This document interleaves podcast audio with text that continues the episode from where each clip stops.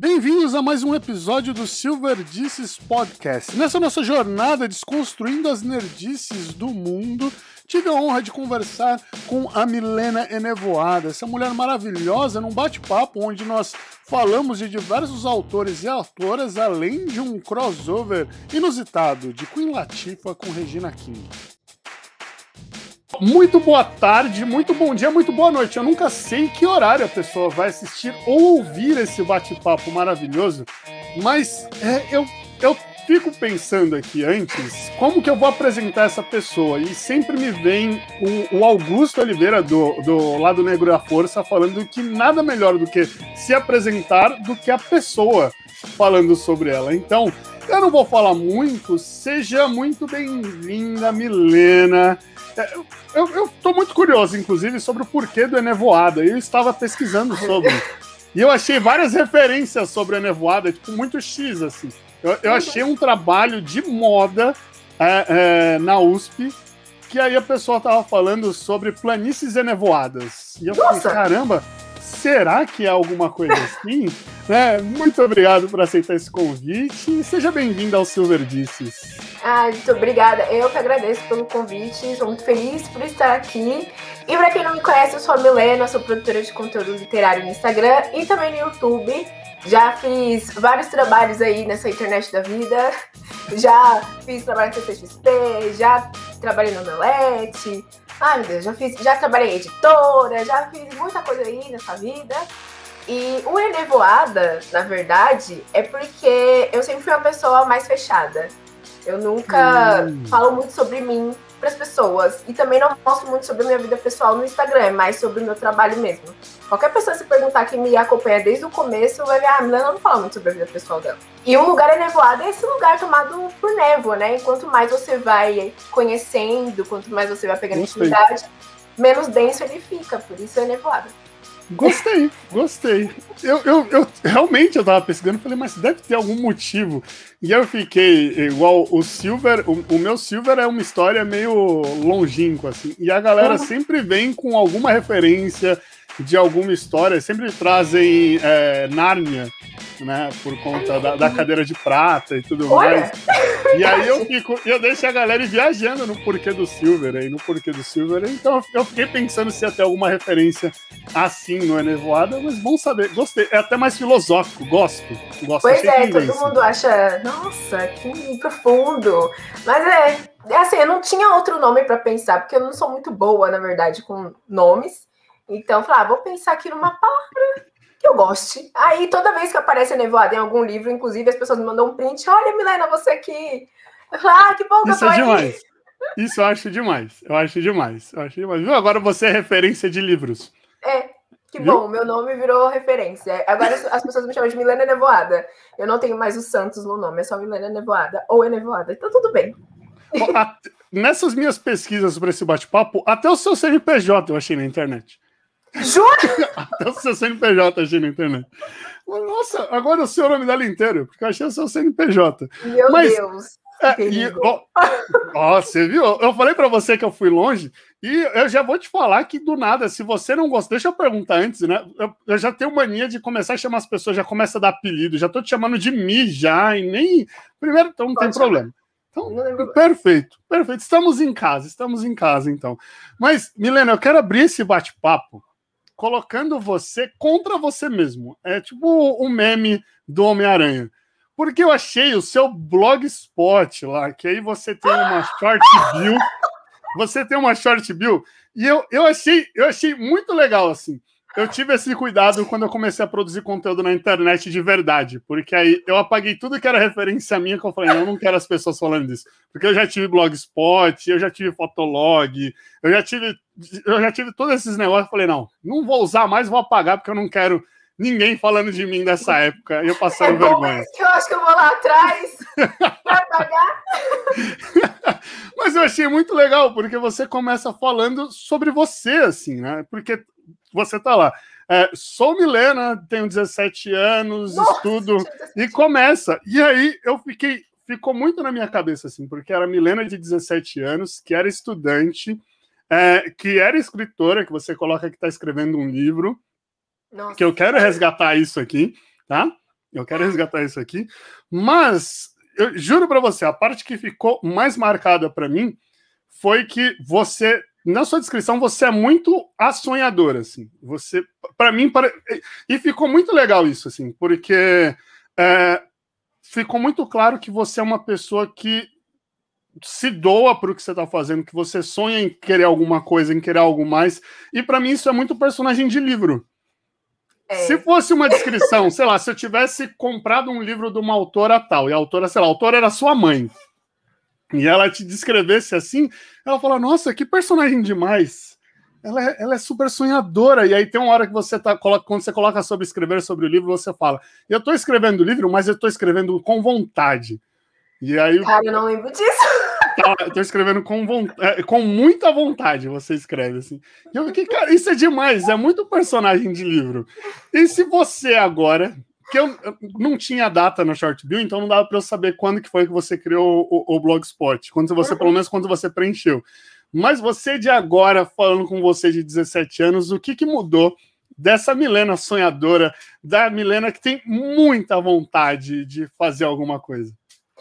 Eu não estava esperando que esse papo pudesse ir por emocional, mas. Nossa, eu realmente não lembrava desse, desse blog assim. É... Você me pegou de surpresa, mas realmente com 17 anos, ali eu estava passando por muitos, muitos problemas pessoais de adolescência e tudo mais. Estava saindo da escola praticamente. E sim, eu escrevia, eu escrevia muito naquela época. Teve uma, uma época da minha vida que eu escrevi tipo um caderno inteiro de uma história. Não sei onde tem esse caderno mais. Não sei se minha mãe jogou fora. Mas eu escrevia uma história e essa história, inclusive, eu mandava para minhas primas. E elas adoravam, porque não era um romance. Eu nunca fui de escrever romance, de relacionamento afetivo, nem nada. É, eu sempre gostei da fantasia.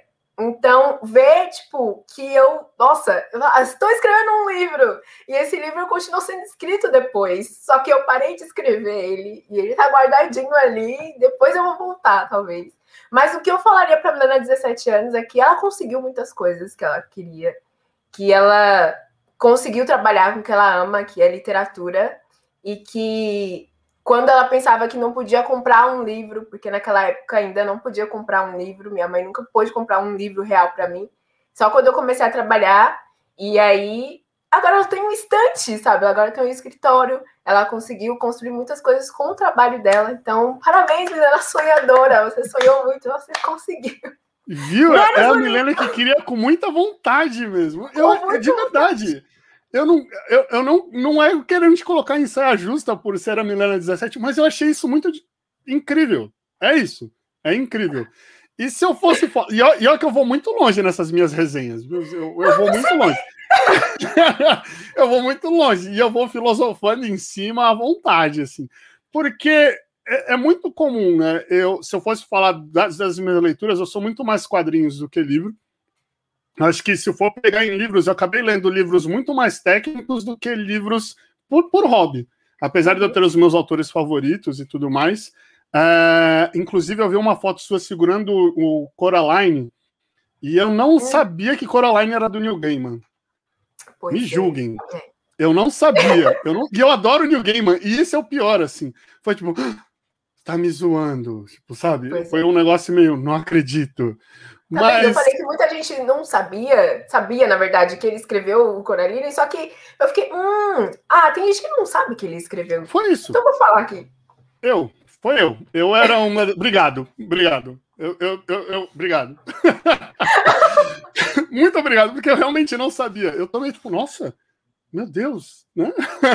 e, eu, e o pior é que eu não li ainda, sabe? Eu, passe, eu já passei ele várias vezes em, em quando eu parei para comprar livros e tudo mais, e eu nunca dei bola. Agora eu tô tipo, eu preciso parar hoje para comprar um Coraline, porque eu preciso ler Coraline, porque eu leio tudo do game, mano, então eu preciso ler Coraline, e é isso. Uh, mas. Esse é maravilhoso. Bom saber. Mas o, o por, quando, quando a gente vai falar de quadrinho, né, a gente sempre tem aquela pessoa que pensou: ah, eu leio quadrinho e eu pensei em desenhar um quadrinho, pensei em escrever um quadrinho. Eu nunca conversei com alguém que é apaixonado por livros e falou: Ah, eu quero, queria ser escritora. Tipo, eu queria ser escritor. Eu nunca, eu nunca vi alguém falando de, sei lá, Game of Thrones e falando, ah, se eu escrevesse, minha história também ia ser assim, ou eu escreveria, eu, eu criaria algo melhor, sei lá. Nunca vi, eu achei isso demais, então parabéns, Milena de agora e Milena de 17 anos. Agora eu não sei então se eu quero ser escritora, porque eu sou muito perfeccionista nas coisas que eu faço, então eu escrevo e falo, ah, isso não tá bom, apago. Aí eu escrevo de novo, aí eu leio, ah, não tá muito bom, porque eu sempre pensei muito em uma história distópica, eu sempre eu gosto muito de distopia, de fantasia, de misturar contexto histórico nas coisas. E em livros que hoje em dia, a Milena de 17 anos talvez não ia pensar dessa forma, porque lia mais, em sua maioria, autores brancos com personagens brancos, mas hoje eu quero escrever personagens que eu me identifique, que outras pessoas possam se identificar também. Então talvez essa história um dia saia, mas com personagens diferentes do que eu criei antigamente.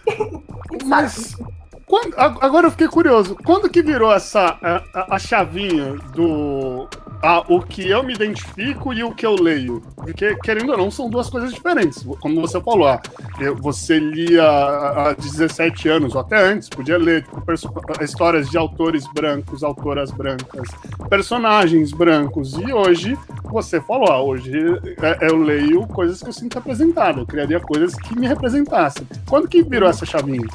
Eu acho que quando eu li Bruxa Kata, da Nidia Okorafor, ela é uma autora americana, nigeriana, enfim, ela tem essa ascendência e quando eu li Bruxa Kata pela primeira vez, tem uma personagem albina ali. E personagens negros e mitologia africana.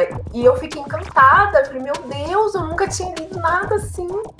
Só que realmente me senti muito representada quando li Filhos de Sangue e Osso da Tommy que todo mundo fala que lembra de mim quando eu falo de de Sangue Osso, porque eu sou a maior lutadora assim desse livro aqui. Pelo amor de Deus, leiam que é quando a gente se vê nas histórias, mas não de um ponto de vista, não que pessoas brancas não tenham seus sofrimentos e tudo mais, mas quando a gente fala de fantasia, é tudo meio superficial, digamos assim, é outro universo. Enquanto um autor não branco coloca ali, constrói seu personagem com as dores que talvez você está passando no momento, ou é, algum cenário que você está passando no momento, é muito mais real. Tipo, a Zelle do, do Filho de Sangue e Osso, quanto, quanto mais ela vai retornando a magia para dentro dela e pro mundo dela, mais o cabelo dela vai ficando crespo. Isso é uma transição capilar, sabe? Então, a forma como ela colocou isso, tipo, ah, não vou falar que é uma transição, mas as pessoas que, as meninas ou meninos que leem isso aqui, eles vão identificar que é uma transição capilar e isso pode ser colocado de qualquer forma. Então, a partir disso, eu comecei a falar, ah, então eu quero ler livro assim que me represente que eu consiga me enxergar e entender que aquela vivência também é minha. Então foi a partir disso, demorou muito tempo, até porque os autores não brancos não tinham tanto espaço quanto estão tendo agora, que é pouco ainda, mas estão tendo agora. Então eu fico muito feliz com isso. Hoje a gente tem várias indicações para fazer, mas ainda tem muito mais aí livros para nascer e levar para os autores, para os leitores também. Olha só, e eu já vou deixar aqui que nesse bate-papo teremos aulas, porque eu estou tendo uma aula gigante, assim. É, eu, eu, eu, fico imaginando, porque tem muito isso. Uh, e eu vou acabar fazendo muita relação com o quadrinho, porque, até porque eu acho que no, no, quadrinho foi onde eu me senti mais representado. Nos uhum. livros, eu, eu gostava de um autor e eu acabava comprando tudo que tinha daquele autor. Era basicamente assim. É, tanto que acho que o primeiro autor que eu tive um, uma paixonite assim foi, foi o Tolkien. E aí, até hoje, tudo que sai do Tolkien eu quero, não importa. Tipo, é Tolkien, eu quero. É, tanto que eu tenho o Roverandon, eu sou apaixonado por Roverandon, que é uma história de pai para filho. Nossa, eu sou apaixonado, sou apaixonado. Que, e é muito louco, porque falaram para mim que Hobbit, Hobbit era assim, que ele tinha escrito Hobbit para os filhos. Eu, aí eu parei para ler, eu falei, mas onde que entra os filhos em Hobbit aqui, que não faz sentido, né? Aí eu fui ler Roverandon e falei, achei, achei. Aí eu, pronto, Tolkien. Né? É, mas nos quadrinhos, essa coisa do personagem é mais nítido porque é visual, né? Uhum. E como que é isso pro livro, pro leitor do livro? Porque às vezes a pessoa tá lendo. É, é for, se eu for falar New Gaiman, eu, eu li New Gaiman, eu, eu, eu li é, Deuses Americanos, e para mim o Shadow Moon é o Shadow Moon. Né? Na série é um homem negro. Tipo, eu, e Não que eu não tenha gostado, até porque uhum. eu gosto bastante. Só não gostei da última temporada, mas tudo bem. é, mas o, o, a adaptação ficou muito legal até então. É, só que no livro não é assim, né? Não, não tem essa descrição. E como que é isso no livro? Porque eu, eu, eu tô perguntando isso agora, isso não estava nem aqui, porque eu achei muito legal isso da reflexão sobre a transição capilar. Uhum. Uh, como que é identificar os personagens assim no livro? Como que é? Porque nem sempre é claro. Uhum. É, tem autores que realmente não especifica a característica do personagem, e isso é muito difícil. Porque, e é engraçado porque a nossa cabeça, por exemplo, de, de todo mundo, eu acredito, já remete àquele personagem como se ele fosse branco, do cabelo liso, dos olhos claros. Então, até o autor especificar as características desse personagem. Muitos autores não fazem isso, mas eu acho que hoje é, é, muito mais presente. E hoje também tem muitas capas que tem muitos, muitas imagens de, do personagem, ou uma pessoa mesmo, que você já remete o personagem àquela pessoa. Mas o, o, o autor, ele tem a obrigação, eu acho, de especificar como vai ser esse personagem. Porque as pessoas realmente elas ficam, ah, não, mas eu pensei que ele era branco, mas eu pensei que ele era isso, mas eu pensei que ele era aquilo. E na verdade não era, sabe? Quando vai ver, ai, não era. Tipo, tem uma personagem mesmo da Rainha Vermelha que ela não é branca. E as pessoas acham que ela é branca, mas ela na verdade não é branca. E se vai ter adaptação. E aí, quando chegar ela não vai ser branca, as pessoas vão falar, ah, não acredito que ela não é branca. Entende? Então é prestar bem atenção nas características do personagem. Muitas vezes a tradução confunde, tipo, ah, aquela pessoa tem cor de bronze. Ou aquela pessoa, aí fala cor de cor esmeralda. Você fala, é verde? Como assim? É porque é bem complicada a descrição de lá de fora para traduzir para cá. Ou a pessoa tem pele dourada, e você acha que a pessoa, sei lá, é, tem cor de ouro, sabe? Amarela. Então, é prestar atenção nessas características. E livro, para mim, sempre quando eu vou ler, eu me teletransporto pro universo. Então parece que eu nem tô aqui. Nem tô aqui, eu estou lá e eu tenho que prestar atenção em tudo que eles estão falando para eu conseguir imaginar o personagem. E eu tenho essa habilidade de imaginar personagens incríveis na minha cabeça. Eu não sei como eu consigo fazer isso. Mas eu consigo imaginar um personagem na minha cabeça certinho. Quando eu vejo uma pessoa e falo, ai meu Deus, aquele ator é igual, tem que ser ele. É tipo não, isso. e, pera aí, não, agora, agora eu vou até sentar direito. Como assim você tem uma habilidade de, de pensar personagem e você ainda não terminou o seu livro, mulher? Aí, ó, é só você. Ah, não, não. Eu tô muito curioso pra sua história, você não faz ideia. Não faz ideia. No dia Bom que você publicar, lance... terminei de escrever, eu tô te mandando mensagem. Cadê? Vai sair aonde? Pode deixar que eu vou te mandar uma prova antecipada pra você. Nossa, não, eu tô muito ansioso. Eu tô muito ansioso. De verdade. Eu tô... Quando eu li isso, eu falei, caraca, 17 anos, tô escrevendo. Tá pronto. Tá não pronto. Tá. Ah, tá... você tá escondendo ouro, Milena. Você escreveu... Não, não, não. Você tá escondendo. Ah, ah, já. Ainda é complicado esse, essa, essas coisas. Tem que ser, sentar e, e, pesquisar direitinho essa história, como é que vai ser, porque hoje a gente tem que ter muita responsabilidade quando a gente coloca algumas características em algum, alguma história. Então não pode ser simplesmente jogado. Naquela época, Perfeito. eu não pesquisava tanto assim, eu só colocava e, e, era isso e acabou. Mas e aí, existem outras vivências, não vai ser só personagens negros que eu vou colocar, não vai ser só personagens héteros e cis que eu vou colocar. Então são vivências e também contextos que a gente tem que pesquisar. Mas quem sabe um dia vem aí. Né? Gostei. Tô ansioso. Estarei atento às caixas de mensagens para essa prévia, porque eu quero, eu quero. Nossa, ó, eu tô até tremendo aqui, meu Deus. Eu vou até separar a roupa para esse momento e vou deixar ali. Ó. Vai ser vou deixar... Oh, com certeza, com certeza. Será o quê? Na hora quando eu receber, eu cancelo a agenda. Eu não quero saber mais nada. mais nada. Eu quero ler isso aqui para o mundo. Pode cobrar, pode cobrar. Nossa senhora, ó, meu Deus do céu. Eu até perdi o que eu ia falar aqui. Ah, é, mas puxando isso, puxando isso do, do de, de, como entender o personagem, porque tem um lado que aí eu, é o meu lado leitor. É, eu tava, por exemplo, eu estava lendo o Guia do Mochileiro das Galáxias, que é o livro que eu estou relendo agora. Uhum. E aí teve uma passagem do livro que eu eu tava nessa, assim, né, de entrar nesse estado de flow, de, de viajar para lá, assim. E eles estavam. É, tem um, uma cena do livro que eles estão num, num, saindo de, um, de, uma explosão que teve no estádio de cricket. Uhum. É um negócio assim. E aí eu li a página umas três ou quatro vezes e, e não me transportei para lá. Eu falei, não quero mais ler. Aí eu fechei o livro e guardei. falei, não, não é, não é para ler hoje. Não é para ler hoje. Eu tinha, eu tinha me preparado muito. Eu falei, hoje eu vou terminar esse livro. E a, e a meta era essa: terminar uhum. aquele, o, o livro 3 naquele momento. E aí eu não me transportei. E aí eu desisti. E eu tô pensando nisso, nessa, nessa coisa do identificar o personagem porque eu também me transportava para o livro. Eu lembro de eu lendo O Hobbit, e tem uma cena do livro que eles estão subindo uma escada, e ele descreve o degrau. Eu imaginava eu do lado do, do, do Bilbo subindo a escadinha lá, assim. Ai, Vamos subir a escadinha. Eu achei isso demais. Né? É. O Tolkien é incrível, ele descreve tudo, meu Deus do céu. Eu lembro é. também lendo O Hobbit. É impossível você não imaginar o Hobbit. É impossível você não imaginar um livro do Tolkien. Porque ele faz tudo, assim. Ele literalmente dá todas as características para você. E mesmo que ele não dê todas as características do personagem, a ambientação que ele faz é muito boa, é muito visual. Por mais que seja aquela coisa lenta, maçante às vezes, mas é tipo, ah, ele está segurando um copo de café da cor preta e o líquido, sei lá, amarelo. Está... Então, assim, é impossível. Aí você começa a aguar aqui. É, então.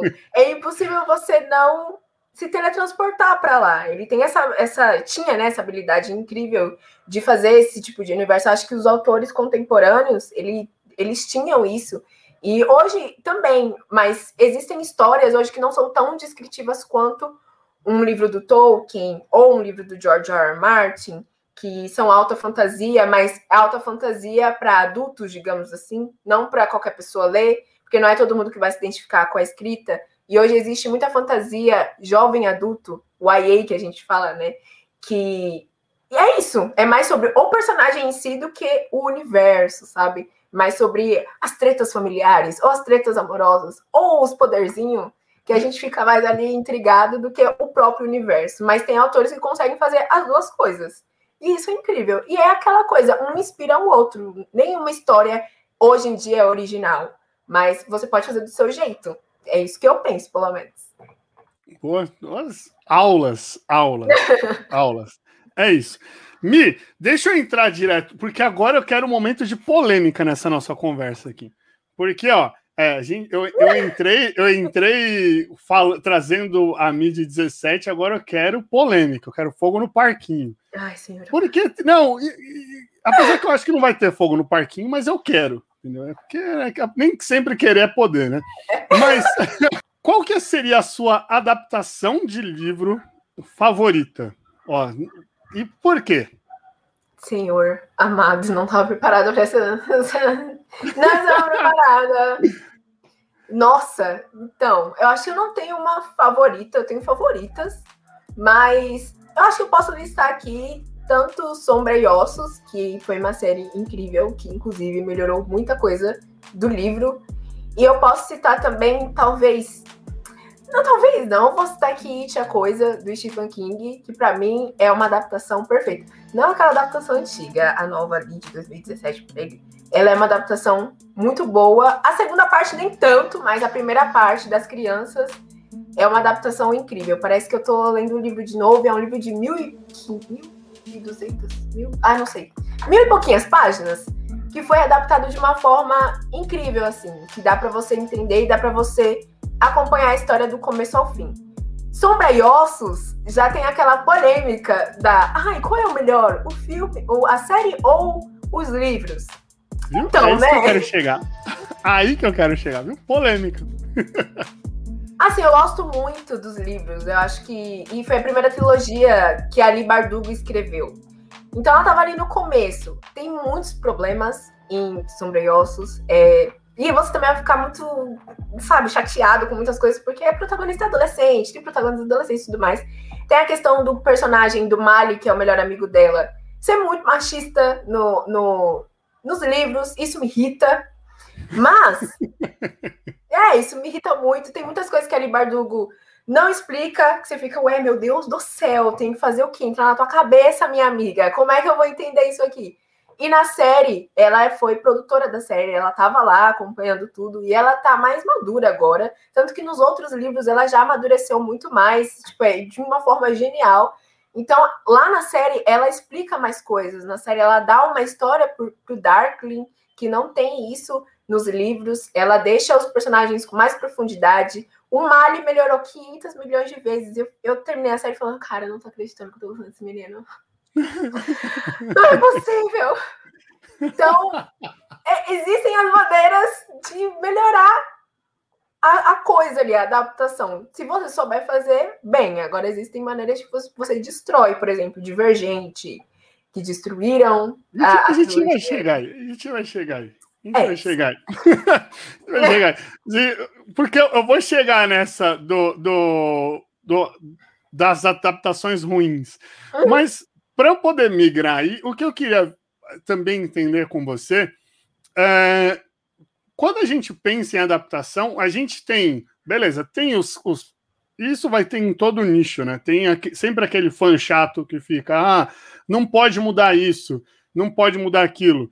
Provavelmente tem a, a, a o fã que é, se identificava com um personagem machista e agora tá falando, tipo, ah, ele não é mais machista, eu não gosto, a série adaptaram ruim, sei lá. Porque tem, tem um, umas almas cebosas perdidas no mundo, infelizmente. é, não, não tem, eu não consigo entender isso, mas tem. É, mas pensando no livro, Mi, o que, que a gente tem que entender que seria legal manter assim? Não precisa. Eu sei que é uma pergunta muito aberta, uhum. mas é, no seu ponto de vista, assim, para adaptação ser boa, ah, a pessoa mudou o protagonista de, de homem para mulher, de mulher para homem, essas coisas que no final não importa, desde que é, desde que a história continue com a sua essência, eu acho. Eu acho que um bom exemplo disso, e muita gente pode me massacrar agora, mas, gente, gosto é gosto, né? Aquela coisa. É, eu acho que um ótimo exemplo disso é Maze Runner, que eles fizeram. O primeiro livro é, é quase idêntico ao primeiro livro, o primeiro filme, o primeiro livro é quase idêntico. Só que eles mudaram muita coisa. Eles mudaram, tipo, a reviravolta, por exemplo que é uma coisa que eu gosto muito mais no livro, mas eu entendi também no filme. Eu acho que é aquela coisa da esperança, sabe? Porque Maze Runner é uma série de livros que não tem esperança, na verdade. Você não tem esperança nenhuma, você só sofre. Mas eu acho que no filme eles quiseram dar uma esperança a mais. E deixaram a essência, que é aquela coisa do desespero, aquela coisa de se questionar quem é realmente cruel. Será que é o universo que tá acabando com a gente? Ou será que é o governo? Então, deixou essa essência lá. Desde que, sei lá, mude o personagem, o personagem era branco, ficou negro, não tem. Gente, não tem problema, sabe? Ele é um personagem que não existe. Não existe.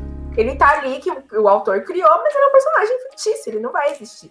Então, em Sombra e Ossos, por exemplo, teve Mario que ele era super machista, foi ok ter mudado ele. Eles inseriram a história dos corvos ali, que não tem na trilogia original, e ficou incrível. Tanto quando eu fui ver o trailer, eu falei, meu Deus, eles vão colocar os corvos. Por que eles vão colocar os corvos? Meu Deus, Libardu não coloca esses corvos direito. e assim, ela fez de um jeito genial, genial. Que ela vai conseguir trabalhar nas outras temporadas de formas separadas. E isso deu mais engajamento para a série e não deixou a história, tão, a história tão maçante. Porque acompanhar a Lina é legal, mas os corvos, eles são muito dinâmicos. E isso deu mais uma coisa a mais para a série. Então, acho que desde que não perca a sua essência, que não deixaram perder a essência, por exemplo, de Sombriossos, tá tudo bem, sabe? E, gente, mudar personagens é, é, normal. É normal. Mudar roteiro é normal. Tem coisa que não funciona no, no, audiovisual. Só funciona ali na escrita. Não tem como. Então, eles vão ter que mudar. E tudo bem, desde que eles não, tipo, deixem a essência lá e não mude isso. Eu sou super a favor de adaptações. Acho que são coisas diferentes. Mas eu gosto de sentir aquela coisa que eu senti lendo, sabe? Tipo, meu Deus do céu, é isso, é sobre isso. Eu gosto assim. Desde que faça isso, tá tudo bem para mim. E qual que é a sensação quando você imagina um personagem e o personagem não é o personagem que você imaginou na adaptação? Porque, e eu falo isso, agora você falou isso, eu lembrei de um amigo meu né? Porque eu tenho o Game of Thrones, os livros e os quadrinhos, né? E eu assisti a série. Uh, e aí eu tenho um amigo que ele não assistiu a série. E, tipo, ele uhum. se recusou a assistir a série. Ele falou: eu vou terminar de ler todos os livros. Aí eu vou baixar, vou comprar, vou pegar onde tiver que comprar, pegar a série para ler. E ele falava: não, porque eu imagino os personagens do jeito que estão na minha cabeça. E é isso. e eu não quero que ninguém mude como eu imagino os personagens. Tipo, é, era isso. Porque ele falava, não, porque vai estragar a minha, a minha experiência. Porque eu não ter, a série não terminou ainda, né, de livros. Uhum. Então, se eu tiver uma outra experiência antes, eu vou imaginar o contexto da história de uma outra maneira. Eu falei, caraca, o que você tá pensando muito à frente do negócio, muito fã fiel demais, assim. É, e como, como que é isso para você, assim? Sei lá, você tava imaginando um, um, moreno alto e tal, e aí chega um, um, moreno baixinho, era um cavalo lindo e não sei o quê, e aí o e é um burrinho, né, um potrinho assim, meio capenga, sei lá. Como que é essa é, essa sensação para você nesse momento? Eu já passei por essa frustração, mas eu acho que eu não sou tão extremo assim de, ah, não vou assistir porque, sei lá, minha série ainda não acabou, sabe? Como eu falei, tem coisas que funcionam no livro e tem coisas que não vão funcionar no audiovisual. Às vezes eles não vão achar aquele personagem igual, sabe? Tipo, que tá ali no livro. Ou às vezes eles vão achar, tipo, uma pessoa que tem as características daquele personagem, mas ele não é igual. Tipo, ele é super diferente. E aí, às vezes, a gente olha e fala, ai, não sei se essa foi uma boa escolha, não sei, não sei. Aí, quando você vê, tipo, na, na prática mesmo, você fala, cara, você é aquela pessoa. A personificação não tem como mudar. É aquela pessoa. Mas eu já passei por essa experiência, eu acho que com Fallen, que é, nossa, uma série de livros antigas, que quando eu fechei a adaptação, na verdade eu não queria assistir, eu tive que assistir para fazer trabalho, conteúdo e tudo mais. Só que eu esperava as asas de um anjo normal. E o que me entregaram foi tipo um negócio nada a ver. Não era um anjo, aquilo era uma asa, era um negócio de luz. Tinha luz. Assim. Falei, gente, o que, está acontecendo? Eu, eu não assisti Fallen porque foi um, negócio, foi um negócio assim, porque eu tinha visto algumas resenhas, algumas coisas do pessoal que lê o livro, e eles falaram, tipo, gente, tipo, não, não, não é, é bom, não é. Aí eu não assisti. É. Eu falei, ah, então deixa. Falaram não, que é não é, não é. Não, não é. E, e tipo, eu fiquei. De, de, eu falei, que, que é isso? Eu mandei pra minha prima até, eu falei, Nayara, o que que tá acontecendo nesse filme? o que é isso? Então, assim, são coisas que realmente para mim não dá. Mas se tiver de mudar personagem, mas se o personagem ali, aquele ator, tiver a característica daquele personagem, para mim tá tudo bem. Uma coisa que teve, por exemplo, com Por Lugares Incríveis, que o personagem é branco e no filme ele é negro. E as pessoas ficam, ah, não acredito, ah, não sei o quê. Gente, mas desde que ele tenha a essência daquele personagem, tá tudo bem para mim, sabe? Pode ser qualquer pessoa, tá tudo bem. Quer mudar de homem pra mulher, enfim, pra mim tá tudo bem. E as pessoas às vezes quebram a cara, né? Porque falam, ah, não, mas deu certo. Ah, agora que eu vi, deu certo. Tipo, calma, gente, vamos deixar a pessoa fazer primeiro. Se não der certo, aí a gente fala, ah, ó, não ficou legal. Muda a pessoa. É isso. E vamos então para a série, para adaptação de livro, em é, adaptação de livro em série e filme, que deu muito errado. Ah, Fallen é uma delas. Apesar de que eu não, não, posso falar muito, porque eu já não gosto muito dos livros, né? não sou muito fã dos livros, assim, mas Fallen é uma delas. Vão me massacrar aqui, mas, gente, me, me perdoa, assim, mas eu não consigo gostar de Iluminado. Eu acho horrível, horroroso. É, com essas palavras mesmo, porque para mim aquele, aquele ator não passa nada do protagonista, aquela ambientação não é legal. Ai, não é bom, não gostei. não, não. Eu, o livro para mim é incrível. Assim, foi um livro que realmente eu li em dois dias, porque não tem como você parar de ler, sabe? Não tem como você ah, meu Deus, eu preciso saber o que vai acontecer nessa história, porque ele é um suspense. Então, suspense você quer saber o que vai acontecer no final. Uhum. E para mim, a adaptação não deu certo.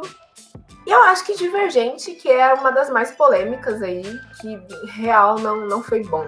Foi bem ruim. Tanto que não terminaram até hoje. E ficou com Deus. Graças a Deus, né? Claro, não. Deixa lá, quietinho. Acho que não funcionou, não. Divergente é o que saiu direto no, no, no, pro VOD, né? No, ele não foi pro cinema. Não, acho que o último não foi. Não foi. É, o último ah. não foi pro cinema. Aí, também não, sabe? Ah, eu acho que uma adaptação também que não deu muito certo, na verdade, foi a, a, o Hobbit ali, a segunda parte. Ah, ali. Eu acho que não deu certo, não. Nossa, não não. Eu gosto muito dos outros filmes, mas eu acho que ali não deu certo. Eles inseriram umas coisas que eu fiquei. O que que tá acontecendo, Brasil? Tolkien tá se remexendo lá no caixão, tá puto. Demais. Eu, tanto que eu assisti só o primeiro. Eu assisti só o primeiro. E o primeiro eu fui assistir e falei, meu Deus. Tanto que eu cheguei em casa, eu fui ler de novo. Porque é, eu que. Eu, eu, nossa, eu achei demais o primeiro. Uhum. Só até ali, só. Depois eu falei, não, não nem, no, nem no, no streaming eu assisti. Eu falei, não quero ver isso daí. Não, não, não, não Assim, é um filme ok, mas que tem os seus problemas. Eu acho que não precisava de tantos filmes assim. E isso eu, eu percebi depois que eu fiz um conteúdo sobre, o pessoal ficou, ai, Hobbit, Hobbit, Hobbit, pior adaptação. Fiquei, gente, como assim? Aí eu realmente pensei, falei, é verdade, é, é verdade, eu concordo com vocês, vocês são incríveis. É sobre isso. e agora, você, a Milena de 17 anos. Ô, Milena, quantos anos, quantos anos você tem agora? Desculpa a pergunta. E eu, eu falo quando eu tenho, se isso for um problema. Não, não é, eu tenho 24. Ah, então tá. Não, porque vai que eu tô falando, a Milena de 17 anos, quantos anos você tem? 18. Não! Tá. É, mesmo, não mudou nada, não. tá. Mas agora a Milena de 24 é diretora poderosa, dona de produtora bilionária de filmes. De, de, de, é, você é a rainha do rolê agora, assim. Você é um, um crossover, assim, de Queen Latifah com Regina King, assim. Entendeu? Ah, meu Deus! É, tipo, é, é esse crossover, assim.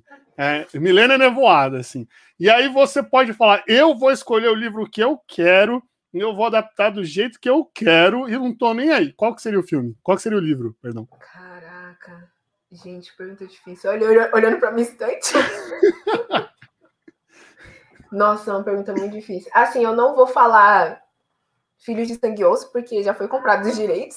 Então, deixa, deixa eu ver o que a Disney vai fazer. Mas eu acho que um livro que eu adaptaria é The Kiss of Deception, que é uma fantasia medieval também, que tem toda aquela coisa do suspense para saber quem é o príncipe, quem é o, o, assassino.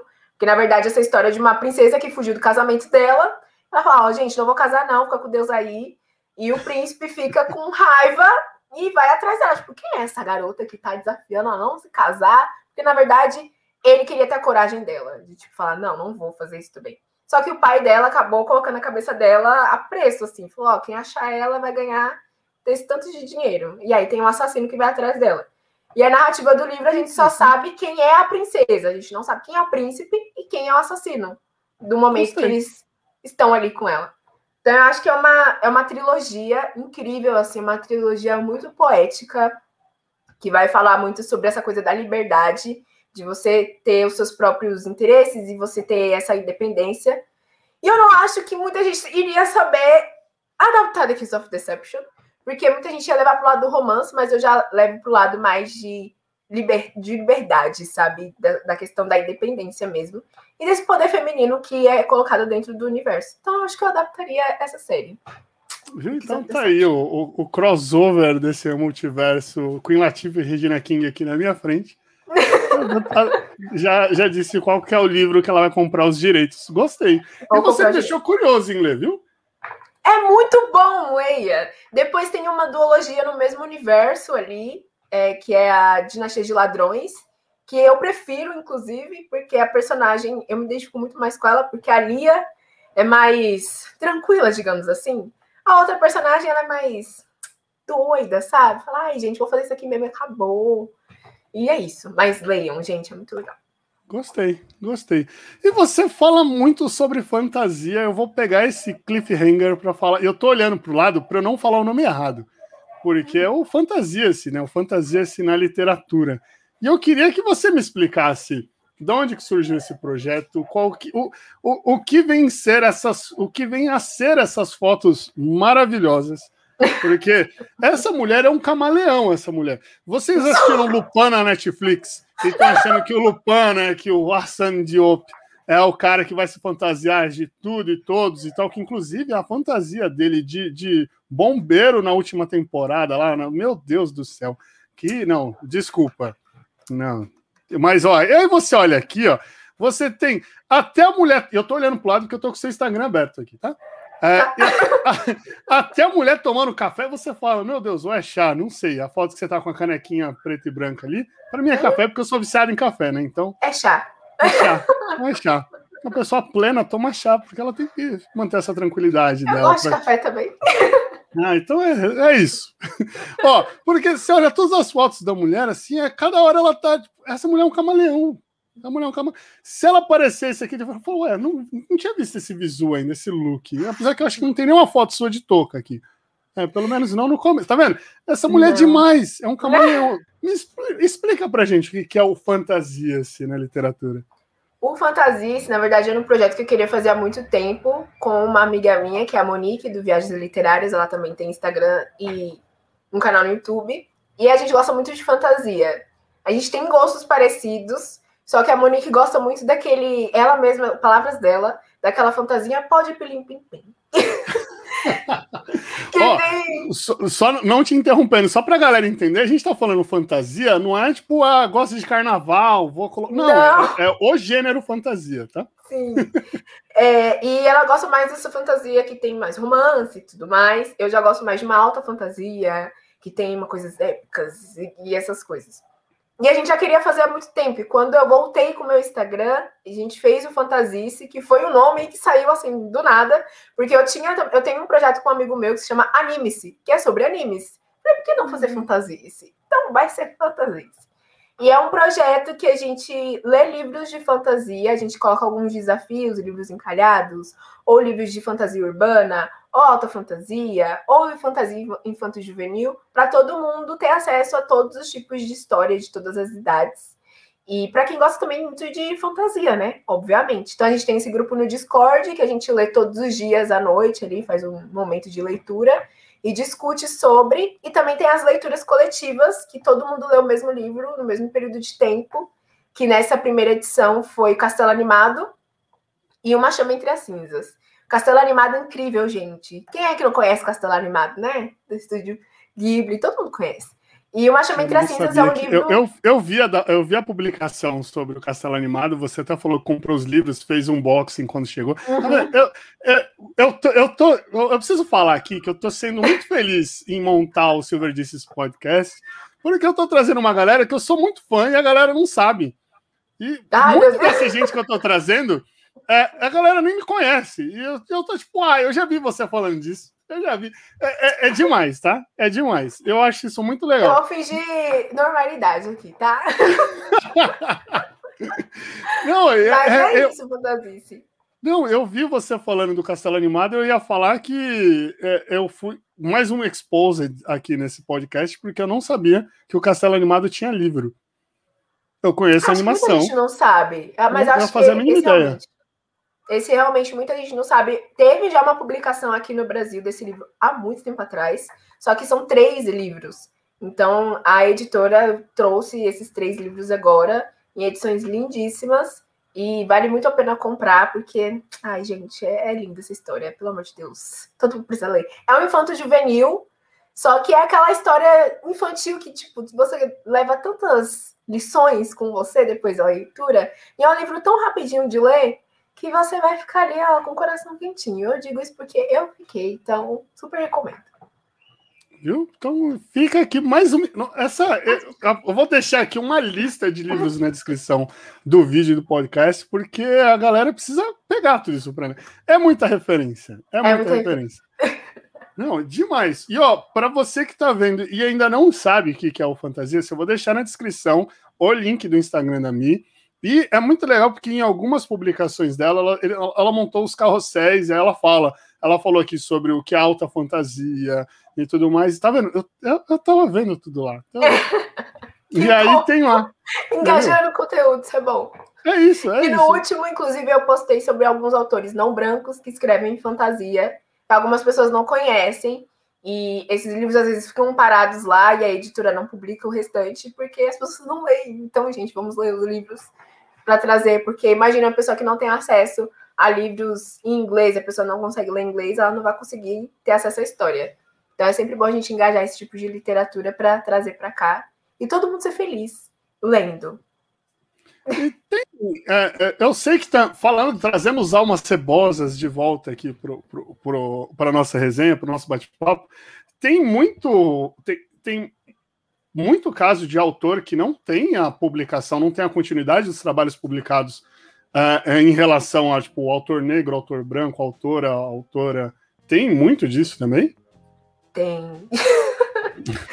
tem bastante. É porque, é, assim, as pessoas, muitas pessoas ainda não sabem qual é a diferença de ter uma representatividade no meio de absolutamente tudo. Eu não tô falando só de livros, sabe? Então a gente precisa ter isso para todo mundo conseguir se enxergar. É tipo um vídeo que eu vi de um menininho asiático assistindo o trailer de Shang-Chi. É sobre aquilo, ele ficou todo feliz, animado, fazendo lá as poses e tudo mais. Então, as pessoas ainda continuam lendo autores brancos e os mesmos autores, sabe?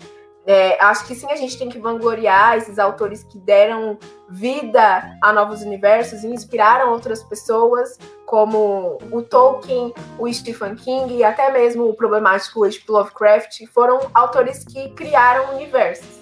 Só que existem outros autores que fazem coisas até melhores e exploram de jeitos diferentes. Tipo a N.K. Jemisin com a Quinta Estação, que ela se inspirou no universo do H.P. Lovecraft para fazer o universo dela, e ela é uma autora negra, sabe? Ela é uma autora premiada, ela é incrível. A gente tem aí a Octavia Butler, que é a mãe da ficção científica e do afrofuturismo, que muitas pessoas ignoram ou falam que, ah, eu não sei para que essa história, que eu não entendi essa história, ela não explica isso, não explica aquilo. Sendo que é ficção científica, sabe? Ficção científica, nem tudo a gente vai ter uma resposta clara, gente, porque é ficção, né? É então, as pessoas não entram nisso, tipo, autores LGBTQIA+, também que precisam ter mais espaço, então eles acabam ficando no mesmo, no mesmo Sarge Mass, no mesmo J.K. Rowling, no mesmo isso e aquilo, e sempre as referências são as mesmas. Eu acho que a gente tá em tempos diferentes, que as nossas referências têm que ser outras já, não essas. Essas já passaram, tem que ser lembradas sim, mas já passaram e é tempo para novas coisas. E as editoras às vezes não trazem o, uma continuação, por exemplo, Bruxa Cata demorou para trazer a continuação porque as pessoas não falam sobre. Tem, às vezes, um preconceito com a capa, ou um preconceito com a sinopse, e não dá uma chance. Quando eu, por Perfeito. exemplo, falo de Bruxa Cata, ai, nossa, mas eu nem sabia que esse livro existia, sendo que a editora foi lá e publicou. Ou Filhos de Sangue e Osso, que se eu não tivesse falado muito, muita gente não teria lido, as pessoas ao meu redor, gente, pelo amor de Deus, esse livro, eu não aguento mais. E aí virou essa, esse fenômeno. Tanto que a, assim, a Tommy fez basicamente tudo sozinha, porque ela virou autora best-seller. Ela foi em vários programas. Ela é incrível. Então, o livro dela virou um best-seller. Ela é conhecida por todo mundo. Mas se a gente tem uma noiva fantasma, por exemplo, da Yang Sechu, que traz os elementos asiáticos, chineses, mais especificamente falando, para dentro da fantasia, se não tem ninguém falando, não tem ninguém comprando, não tem ninguém lendo. E a gente precisa ler essas histórias com outras mitologias principalmente dentro da fantasia, para a gente ter mais conhecimento, principalmente daquela cultura. E a gente sair um pouco da caixinha. Então, isso ainda é um problema, mas eu acho que as pessoas estão lendo mais, mas ainda precisa de mais. Caramba, é aulas. É. Essa, essa, é a quarta vez que eu tô falando isso nesse podcast. Aulas. Vou fazer aqui um, vou fazer um aulômetro aqui, né? De, de porque isso é, é muito você falando, e é, é real mesmo, assim, você falando, eu me senti muito representado, porque tem umas piras momentâneas quando eu vou comprar quadrinhos. Assim. Uhum. Pô, é, eu compro, sempre quando eu vejo que o roteirista ou o cartunista é a roteirista ou a cartunista, né, a artista, é, eu compro. Tô nem aí, compro. Ponto. Dar apoio. É, tipo, vou comprar. E aí, e eu, eu, eu, comprei uma história que é, é, é, de guerra, assim, e, e ainda peguei numa promoção, assim, um cadernado de luxo e tal. E aí eu comprei e postei, tirei uma foto e publiquei, falando, nossa, olha só o quadrinho que eu descobri, porque eu tava vasculhando promoção e achei e comprei. Aí vieram me perguntar, a promoção é boa? Não, a história é boa? Eu falei, não sei. E aí fala, como assim você não sabe? Você comprou? Eu falei, ah, é, é, é, uma, é uma artista. Eu comprei porque eu quero conhecer o trabalho de uma artista. E é, é uhum. é uma mulher desenhando. Eu quero conhecer o trabalho dessa mulher. E aí a galera começou a reclamar comigo, assim, tipo, ah, você não faz isso com homem, você não sei o que. Eu falei, mas gente.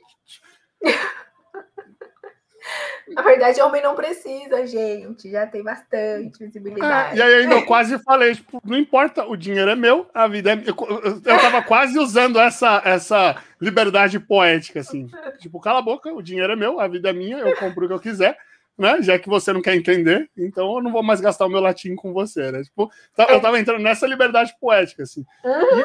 Eu, eu, me senti muito representado, assim. E eu entro nessas piras, assim, ah, eu vou comprar quadrinhos de é, é, quadrinhos que falem de, de cultura asiática, quadrinhos que uhum. falem de uh, quadrinhos europeus. Eu vou entrando assim, né? Do nada, falo, ah, vou, esse mês eu vou comprar alguma coisa X. E, mas eu me senti muito representado, porque a galera esquece do quão importante é a pluralidade cultural ao se, constru ao se construir culturalmente. Né? Uhum, exatamente. Eu acho que numa história de ficção científica, por exemplo, quando eu não sou muito da ficção científica, mas quando Isso. eu fui inserida nesse universo através da Octavia Butler, por exemplo, que eu li Kindred, que ela usa um elemento da ficção científica que é a volta no tempo para a época da escravidão, que ela inclusive desenvolveu essa história quando ela estava dando uma aula e aí uma menina falou: "Ah, e se eu tivesse naquela época da escravidão, eu não ia me submeter a isso, não ia ficar quieta, não ia isso e aquilo".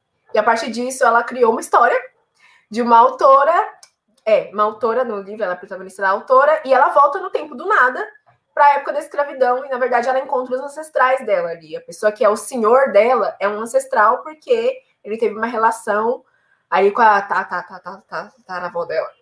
E ela tem que encontrar meios para ela não destruir essa linha do tempo, essa ancestralidade, para ela não deixar de existir aqui na frente.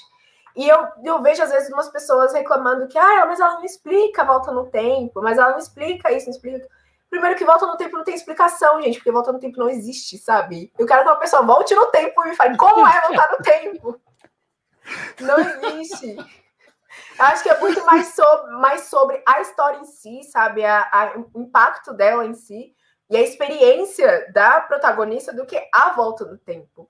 É tipo Vingadores quando eles vão voltar no tempo. Como é que é aquela experiência deles? Você tá, você tá pegando ali a volta no tempo em si, tipo, olha que legal, eles voltaram no tempo, atrás disso, disso e daquilo. Ou a experiência deles no passado. Então, eu acho que é muito mais sobre isso. Às vezes as pessoas se apegam a elementos que não precisam de explicação, porque é a experiência que vale. É da experiência que você vai tirar alguma coisa, não daquele elemento em específico. Então, eu acho que falta muito isso nas pessoas ainda, de entender que a jornada é muito mais importante do que aquela característica em si, sabe?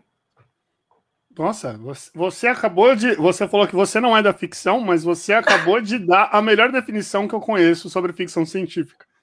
Porque eu, eu falo para todo mundo isso. É, é, ficção científica não é sobre a tecnologia, não é sobre o que é a viagem no tempo. Né? É uhum. sobre é, a interação com a viagem no tempo, então é sobre a experiência.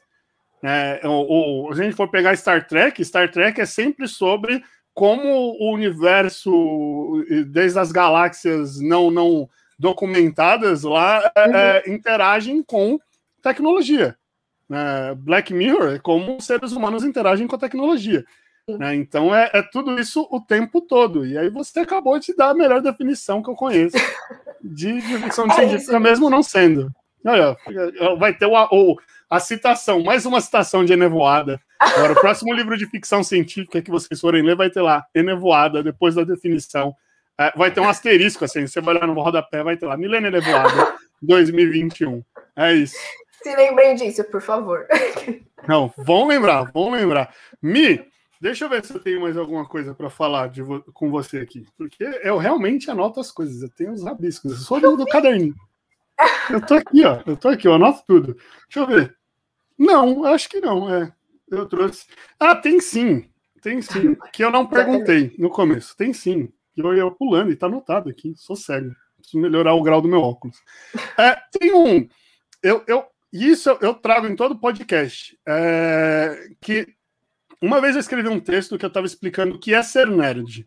E para mim o nerd é a pessoa que gosta muito de alguma coisa. Ponto. Então, porque sempre tinha o nerd, é o cara da tecnologia que não tem traquejo social, que fica em casa e não tem amigos, né? E apanha uhum. na escola. Essa é a definição uhum. que veio dos anos 80, 90 para o mundo. Mas o nerd é basicamente uma pessoa que gosta muito de alguma coisa. Então, no meu ponto de vista, é, você é nerd porque você gosta muito de livros. E uhum. isso e, e, é muito louco, até porque agora ser nerd é um baita de um elogio, né? Então a gente está no, no, momento de falar que somos nerds. É, é. E aí eu queria entender de você quando, quando, que foi que começou essa paixão por livros? Você no começo você falou que a sua mãe não tinha, é, não, não, comprava livros para você, não, não tinha as condições e agora você tem e tudo mais. Mas eu queria entender quando que foi que você virou essa nerd de livros, que olha para o lado para pegar uma referência da sua estante. Bom, eu acho que quando eu li ali na sétima série, eu sempre fui muito curiosa de, com histórias, eu sempre gostei muito de histórias, mas eu acho que ali quando eu li Memórias Póstumas de Brás Cubas, do Machado de Assis, foi a primeira vez que eu falei, olha, eu acho que eu quero continuar lendo, viu? Porque eu gostei disso aqui.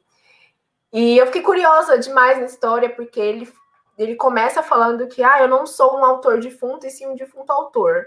Então, é uma pessoa morta escrevendo a sua história. Então, a partir dali, eu acho que eu quis mais. Quis mais me aventurar em outras histórias, quis mais entrar no imaginário dos autores, porque eu gosto muito de imaginar de como foi que ele criou essa história. Onde é que ele estava? Que brisa era aquela? E que imaginação é essa, pelo amor de Deus?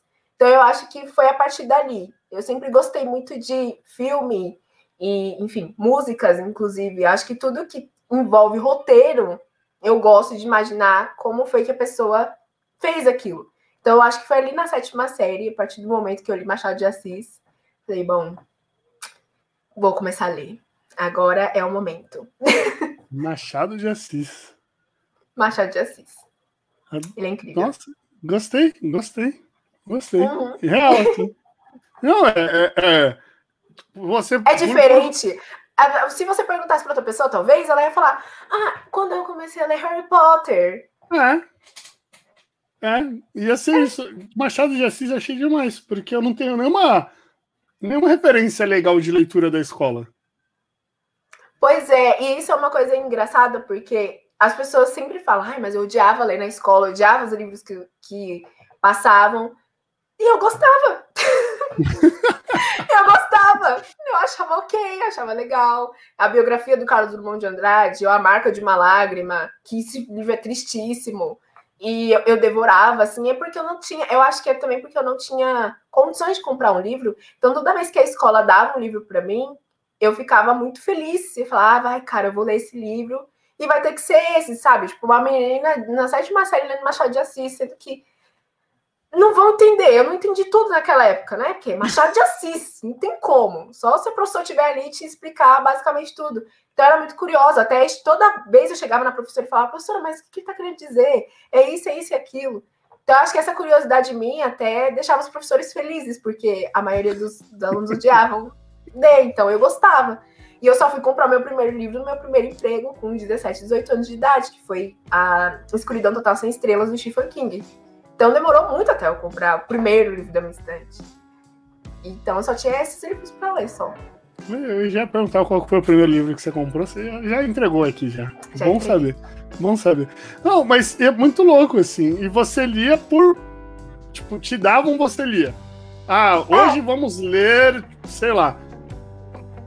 Qualquer, qualquer livro, é, é, literatura nacional do, do, nossa sociedade dos poetas mortos aqui brasileira, você lia.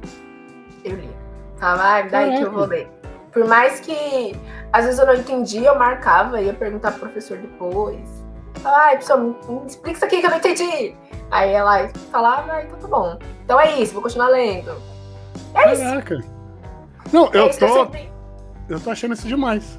eu sempre gostei de eu gosto de literatura nacional. Eu acho que a gente tem que dar um, uma chance para isso, sabe? Ver com outros olhos, inclusive. Porque Machado de Assis ele fazia muita crítica à sociedade.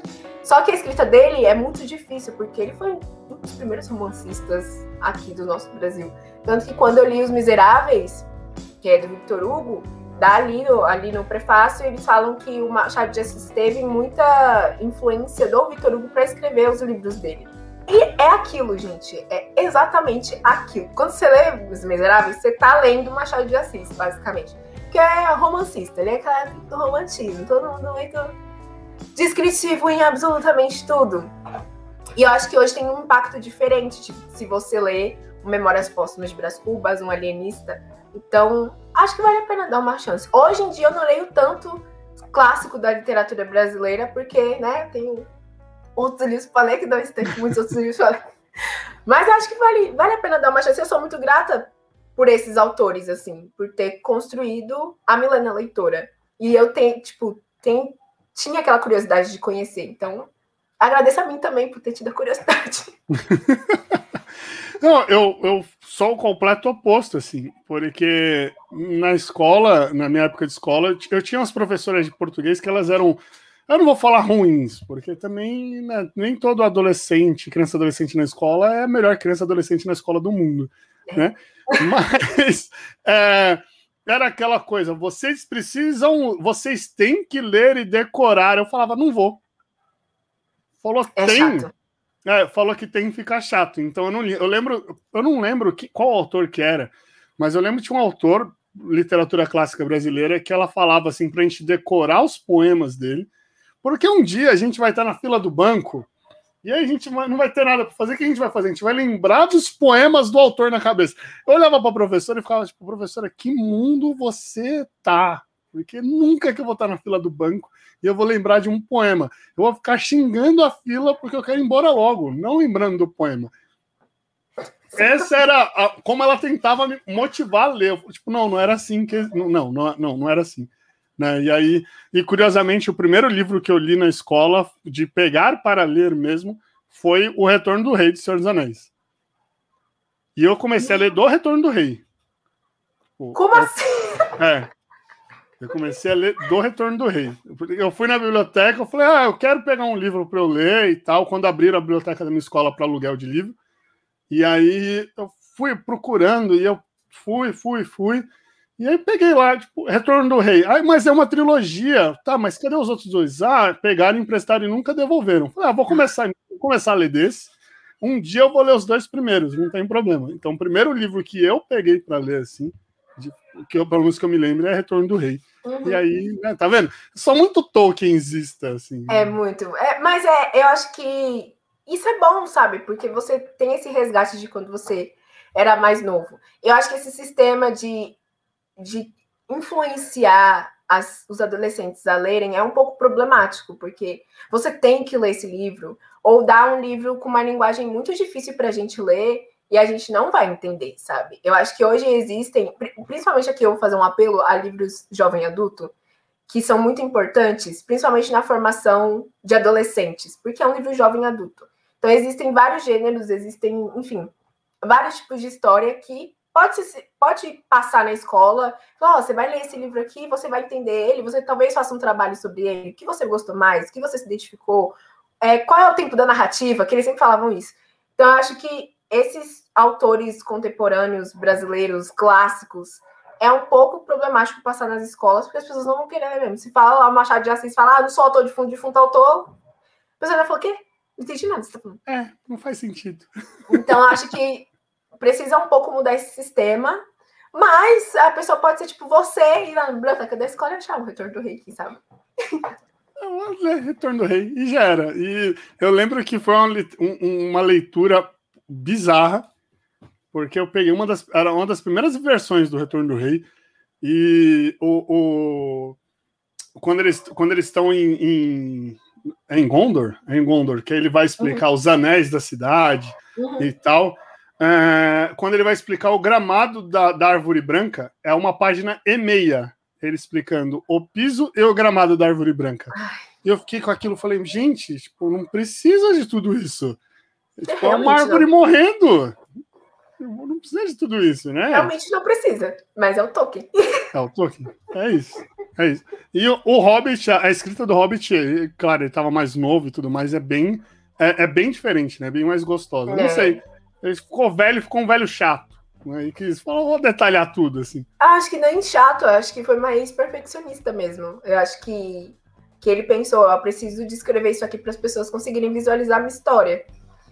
E aí foi isso que ele fez. Escreveu Muito... tudo.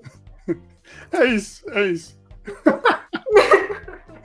Mi, ó, que eu não vou, eu não vou, eu vou deixar aqui, deixa eu ver se eu, se eu o seu nome, acho que ele tá aqui de novo já. Ah, Pior que tá. Vai, o, o, seu. Eu não vou falar o seu WhatsApp vai tocar, porque eu te mando no, no, Instagram. Mas teremos novos convites aqui para, para gravar e falarmos mais, porque o seu nome tá aqui. Porque eu sou do que ficar anotando. Eu tenho um post-it, é que não dá pra ver, mas a minha parede daqui tem post-it em tudo que é lugar aqui, assim. Eu, eu fico tendo as ideias e vou colando post-it na parede. Uhum. E aí é um baita de um arco-íris. Um baita de um arco-íris aqui na parede. é isso, tá? Mas, Mi, muito obrigado, muito obrigado. Eu, eu, eu já, eu já confessei o, o quão, o quão é, é, fã, tiete ou qualquer é, é, é nome que quiserem dar para isso, aqui, qualquer adjetivo para isso, sei lá. Mas é, muito obrigado, de verdade. Adorei esse bate-papo. Me senti representado nessa aula em vários momentos. Né? É, você é incrível, mulher. Você é incrível. Muito obrigado. Ah, eu que agradeço pelo convite. Eu espero que a, a conversa tinha, tenha sido edificante, tenha sido produtiva. A gente edificou muito aqui. E leiam, gente. Só leiam. E, enfim, quebrem esse estereótipo. Eu sempre falo em tudo, gente, quebrem essa coisa de que ler é chato. Tente ler alguma coisa que você gosta. Que, quem sabe você parte para essa vida de leitor obcecado, como eu. Vale a pena. que eu não vou eu vou eu vou te expor agora, que eu vou te expor, porque ela tava me fazendo inveja antes da gente começar a gravar aqui, porque ela tava falando que ela lê tipo cinco vezes mais do que eu leio. Eu não vou expor em números. Eu vou deixar aí agora a galera viajando na mente delas o quanto que alguém ler cinco vezes mais do que eu leio. E eu já achava que eu lia muito em volume total, assim, de tudo, entre quadrinho, seja mangá ou quadrinho americano, a livros. Eu já achava que eu lia muito. Ela lê, tipo, cinco vezes mais do que eu na semana. É isso. Não! Essa mulher aqui é incrível. É incrível. Eu vou deixar vocês viajando agora o quanto ela lê mais do que eu nesse momento. Gente, ó, esse é o Silverdices Podcast com a Milene Nevoada, essa mulher incrível. Sigam ela nas redes sociais. Todos os links e descrições estão todos aqui na descrição do vídeo ou no, do podcast. E quem sabe alguém daqui não escute esse podcast ou assista esse vídeo e entre lá no grupo do Discord para as leituras dentro do fant Fantasice né, na literatura. Tá certo? Até o próximo bate-papo. Um abraço. Tchau.